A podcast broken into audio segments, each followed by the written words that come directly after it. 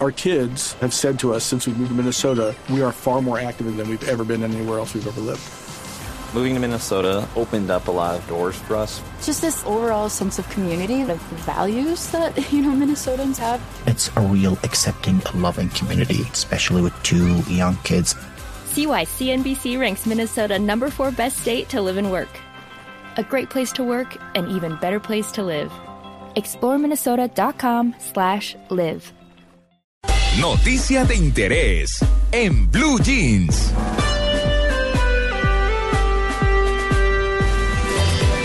Ocho y cinco minutos de la mañana.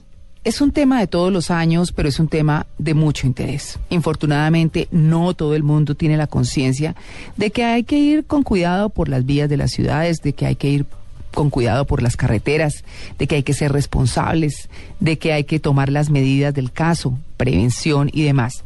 Por eso hemos invitado a Alexandra Rojas, es la directora ejecutiva del Fondo de Prevención Vial, y ella nos va a hablar de qué hay de especial en esta época decembrina de fin de año y comienzos de, de 2013 sobre eh, la campaña de inteligencia vial. Alexandra, muy buenos días. Buenos días, María Clara. Muchas gracias por invitarnos. Bueno, ¿qué, qué hay que hacer? ¿Qué hacemos para que no pase nada?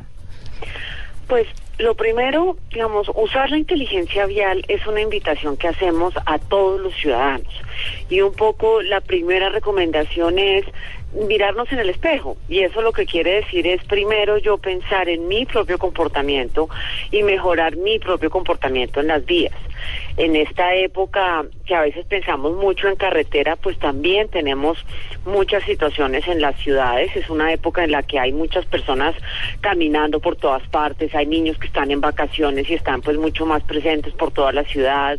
Entonces, empecemos por las ciudades, hay que tener cuidado. Cuando uno está en las vías debe estar presente. Hoy en día muchas veces las personas están conduciendo caminando y haciendo muchas cosas al tiempo, entonces la recomendación es estar conduciendo, estar presente en el momento en el que uno está conduciendo o caminando en las vías y estar ahí, no estar distraído y haciendo otras cosas la velocidad para quienes conducen es un factor de riesgo gigantesco y una ciudad es un espacio en el que uno hay mucha interacción pues con, con todo el entorno. Entonces hay peatones, personas que van cruzando. Entonces en eso una baja velocidad siempre va a significar que si uno se encuentra con un accidente de algún tipo, pues eh, los resultados del accidente van a ser, no van a ser mayores. Entonces esas recomendaciones.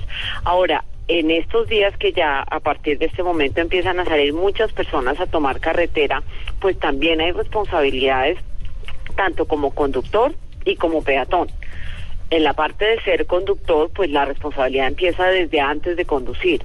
Uno no debe estar, no debe haber consumido alcohol y ahí resalto mucho, no hay ninguna cantidad de alcohol con la que sea seguro conducir, ninguna. Hay estudios que muestran que desde la primera copa de alcohol uno empieza a perder habilidades para conducir. Entonces nadie puede montarse a su auto o a su moto después de haber consumido alcohol y ni siquiera estando en Guayabá hay que estar en buen estado físico. Las drogas, por ejemplo, hay muchas drogas de gripa que le dan a uno somnolencia, entonces cuidado con eso porque conducir es, como ha dicho la Corte Constitucional, una actividad peligrosa entonces, pues hay que estar uno en buen estado, verificar que el vehículo esté en buen estado, planificar la ruta, tener una claridad de por dónde va uno a ir. Está el número de, de la policía, el numeral 767, donde uno puede solicitar información, también denunciar si hay una persona que está conduciendo mal, exceso de velocidad, que parece que no está como en sus cabales, pues ese tipo de, cuidar, de cuidarnos los unos a los otros ayuda a que las vías sean más seguras. Eh, Ustedes, eh, ahora está hablando de, de, investigaciones y todo lo demás, ¿han hecho alguna medición de la efectividad de esta campaña? ¿Realmente ha servido para que la gente tome conciencia?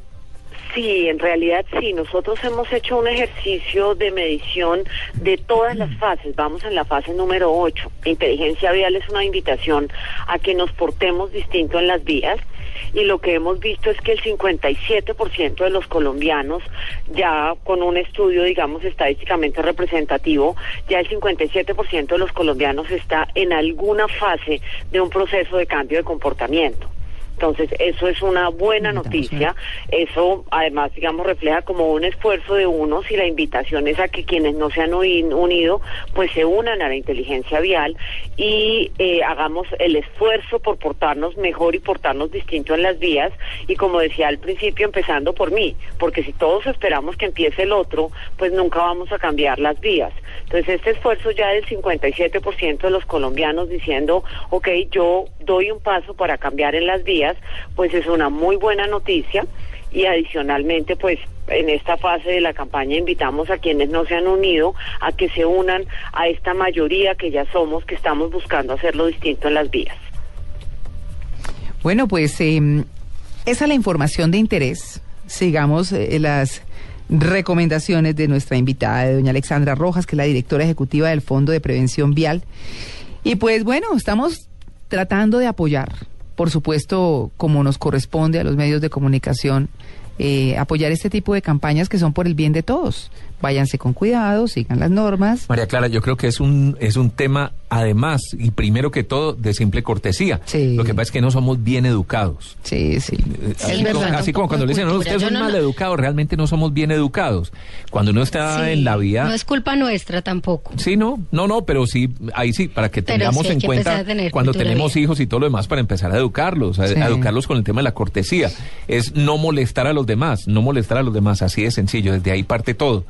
Si me atravieso, importante. molesto a la gente, si, si me pasa un semáforo, molesto al que venía con el semáforo en verde, si no dejo pasar al peatón porque creo que le voy a ganar la carrera y quítese que yo voy en carro, eso es falta de, de simple cortesía. Mm. El día en que uno aprenda a manejar cortesía en un carro, es que es de, No, parte desde ahí. Tito, solo pongo una direccional y verá que el que ve al lado se le, se le, le acelera para no dejarlo pasar. Bueno, pero usted cumpla con su parte, que por lo menos el que viene atrás sepa para dónde va. Claro, Así sepa. sea que se le va a pasar, No, por pero supuesto. para no crear un accidente. Pero a lo que me refiero es justamente a eso, a que, a que usted también a veces cumple con las cosas y la gente, como si dejar pasar un carro fuera qué. El otro día eh, estábamos mirando, eh, veníamos en el carro, oiga, peleas de carros. Y es, he visto tres en Bogotá y me impresionan muchísimo. Yo empiezo a frenar porque me aterra.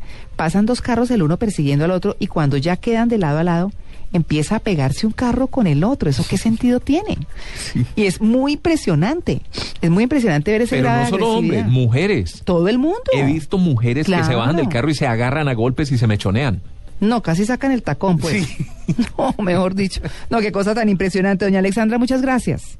Bueno, muchas gracias por invitarnos. Quería decirles una cosa, lo Sí. que ustedes mencionaron es muy importante. Nosotros hicimos un estudio y los ciudadanos cuentan que aprenden de sus padres las normas correctas y las excusas para incumplirlas.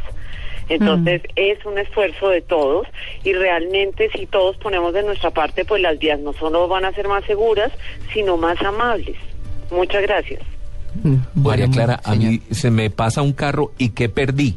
Pues por eso. Es decir, si alguien quiere, si, si yo llego a Llega una uno al esquina, está, y se vuelve y se lo encuentra. Claro, pero es que se pasó, es decir, la, la- el tiempo que hay entre carro y carro creo que no es de dos segundos. Pues nada. Es que Pierdo no dos segundos en mi vida. ¿Cuál, cuál es el problema? Es decir, ¿cuál es el afán? Sí, oiga, y, y- y déjeme decirle, y hay que reconocerlo, pero hay mujeres muy complicadas manejando. Y si ven que es una mujer la que va a pasar, ni se diga. Mm. O sea, más aceleran, más trancan, cosa tan impresionante. María Clara, se me pasan cinco carros, pierdo 10 segundos de mi vida. Por 10 eso, segundos. Es decir. ¿cuál, cuál es el afán? Si llego a una esquina, el semáforo peatonal está en verde, porque no puedo parar y esperar a que la gente pase? Sí. Claro, ¿por qué? Porque me van a pitar los de atrás. Sí, no. Pero ahí sí que se friegue el de atrás. Estoy dejando pasar al peatón que tiene, el, ¿Sabe tiene la qué, vía. Tito? ¿Sabe ¿Mm? qué? La titoteca.